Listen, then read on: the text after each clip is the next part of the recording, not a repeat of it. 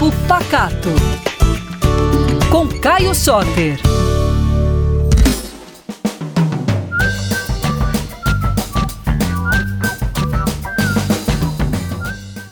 Ei pessoal, tudo bem?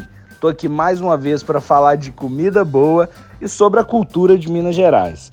Bom, nesse momento a gente se encontra naquela semana entre o Natal e o Ano Novo que ninguém sabe muito bem que dia que é, se tem que trabalhar ou se não tem, o que que tá na hora de comer, né? Se já é para preparar a ceia de ano novo ou se ainda é para comer o resto da ceia de Natal. Então vou dar uma dica de um prato muito icônico dessas festas de final de ano, que é a lentilha. E para falar a verdade, eu sempre achei a lentilha um desses pratos sem graça dos do final do ano, porque competir também com peru de Natal, com aquele pernil, com a farofa de Natal, é um pouco difícil, né? Mas eu desenvolvi uma receita aqui eu acho que é muito boa para lentilha e faz todo mundo sair babando da sua festa final de ano.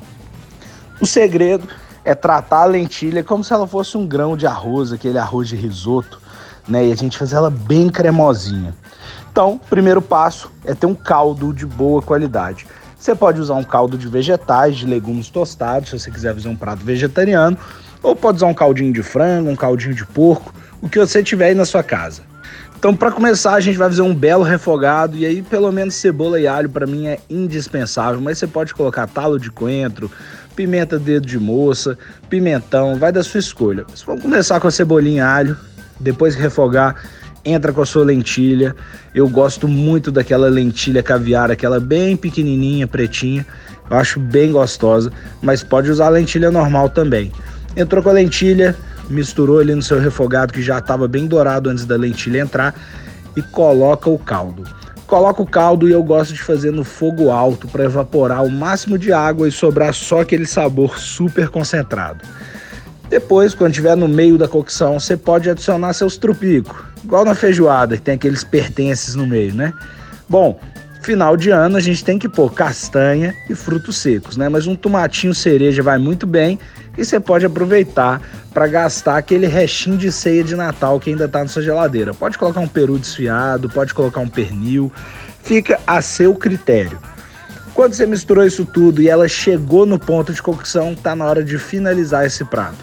Eu gosto de colocar um pouco de suco de limão, manteiga gelada e se tiver muito caldoso, se quiser deixar um pouquinho mais consistente, uma gema de ovo crua. Desliga o fogo e mistura tudo muito bem. E é claro que também dá para colocar um queijinho parmesão ralado que vai deixar tudo mais cremoso ainda.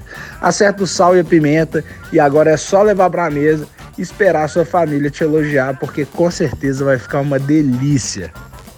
Então é isso aí, pessoal. Se você quiser fazer uma lentilha que não tem nada de sem graça, vai surpreender todos os seus convidados, faz essa receita e depois você vai me contar lá no meu Instagram, no arroba Caio Soter, sem nenhuma letra repetida, no arroba PacatoBH. Um beijão pra vocês e até a próxima.